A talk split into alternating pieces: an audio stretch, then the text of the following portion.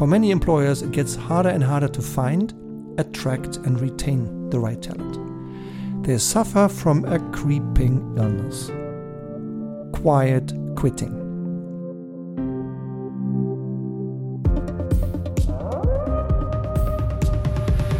Hello, dear Lightwolf, dear leader of the pack, and welcome to today's Lightwolf podcast. Today's title is Quiet Quitting and How to Prevent It.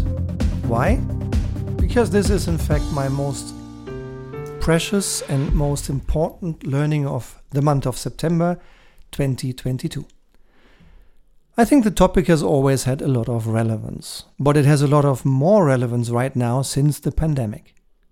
Lots of employees nowadays feel detached, detached from their work, detached from their colleagues, detached from their team. And I think this has to do with the way we work today, because I think one of the things the pandemic changed quite substantially and probably for good is we no longer spend most of our time in the office, sitting there with others, working together in the office. It still happens, and I do believe it should continue.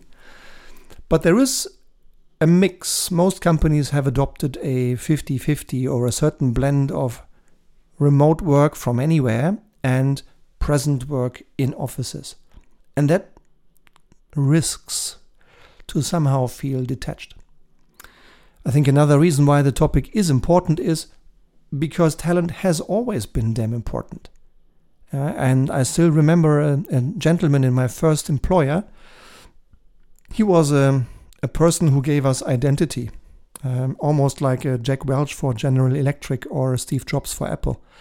He he's still alive, and he's I think I think he still gives us as present or former employees of this company a sense of belonging, a sense of identity. And I remember him once saying, You can take away anything from us. You can take away our factories. You can take away our cash. But as long as you leave us our people, you bet. We are going to build up everything again. And we are going to back, come back even stronger. Unquote. Yeah? A wonderful statement that this man was genuine about. I have seen him do it. And he is one of the reasons why I've been for 18 years with my first employer his appreciation for talent. And in my personal view, the biggest loss you can suffer as a leader of the pack is not losing some money, but is losing your talent, particularly losing your best talent. The war for talent has always been tough, but I think it seems to have gotten even a slight little bit tougher during the pandemic. For many employers, it gets harder and harder to find, attract, and retain the right talent. They suffer from a creeping illness quiet quitting. And I think interesting also is a phenomenon that has gone on over the longer term. Because I do observe that there are two very different sets of expectations meeting each other sometimes head on these days.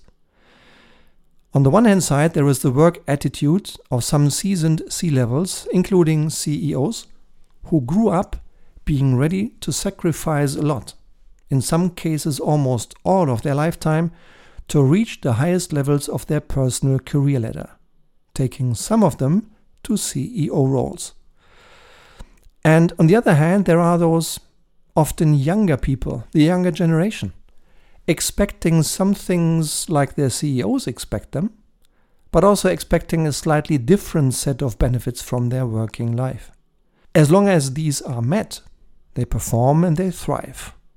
As soon as these are not met, they start to quit silently. But how do you prevent that quiet quitting? I've brought three ideas for you that in my life sometimes helped. Tip number one offer purpose and challenge frequently. I'm not naive. Money matters. People want to feel paid appropriately and fairly compared to the market and compared to the value that they create for the company. So pay your people appropriately well appropriately compared to the market and to the value they create for your company. but then offer purpose. A lot of purpose. Because purpose, in my view, is decisive. Is decisive for giving people motivation, is decisive to unleash energy out of them and to make them thrive, perform, and grow. Because purpose is a stronger motivator for many people than more money.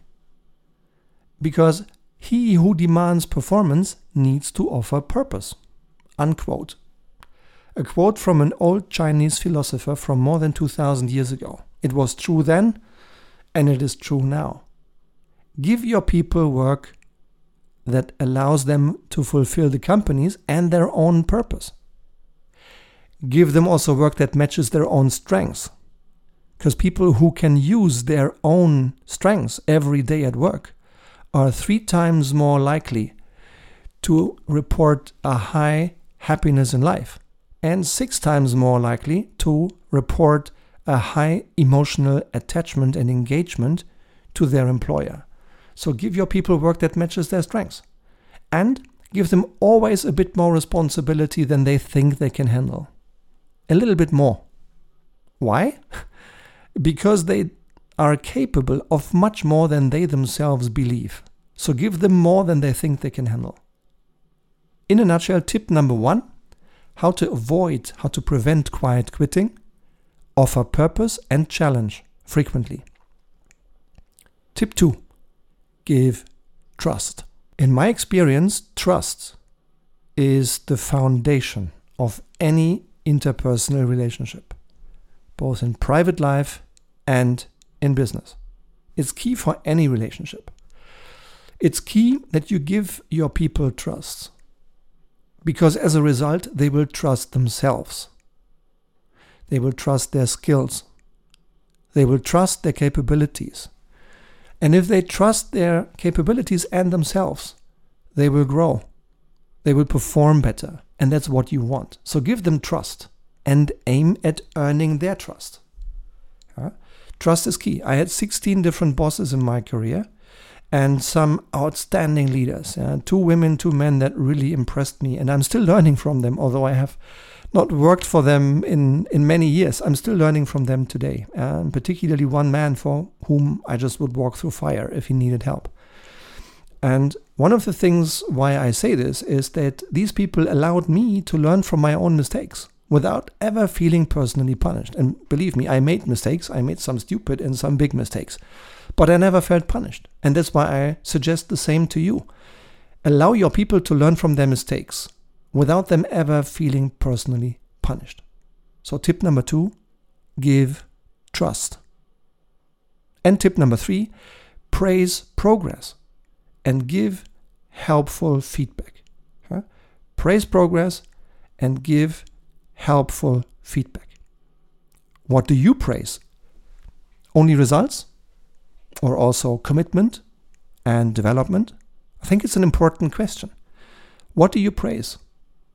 Do you take progress for granted? Suggestion. Don't. Praise it. One of the most effective and simplest ways to prevent quiet quitting is to find your people doing something important well and then praise them. And give them helpful feedback. Another often underutilized resource. It doesn't cost a penny, it just costs your awareness and maybe a minute or two of your time. But give it to them. They want it, they need it. And when is helpful, when is feedback helpful? It's not helpful when you vent and when you get your problems off your chest. It is helpful when the receiver can do something useful with it, can reflect about it, can turn it into action and into growth. Then it's helpful. And in my conviction, giving helpful feedback is not just an option at your disposal. I believe it is your and my core responsibility as a leader. Uh, giving helpful feedback. So when you do it, when you do it effectively and regularly, you reduce the risk of quiet quitting. And now I would like to learn from you. I would like you to share your learning with the Lightwolf community. And that's why I'm asking the question of the month of September. Lightwolf question of the month. How do you prevent quiet quitting. Please do me a favor. Contact me. Share with me on LinkedIn. Contact me on WhatsApp, via website, via email, whatever channel you prefer. I would really like to exchange the learning with you on this important topic. How do you prevent quiet quitting? In a nutshell, three things I'd like to share with you. How to prevent quiet quitting. Number one, offer purpose and challenge frequently. Two, give trust. Three, praise progress and give helpful feedback. I hope you've enjoyed this podcast show today. I hope it gave you something to think about and maybe even something to act upon. And I thank you for your time and I look forward to hopefully being in touch again soon with you, earning some of your time again, sometime soon here in the Lightwolf podcast. Thank you. Your Stefan.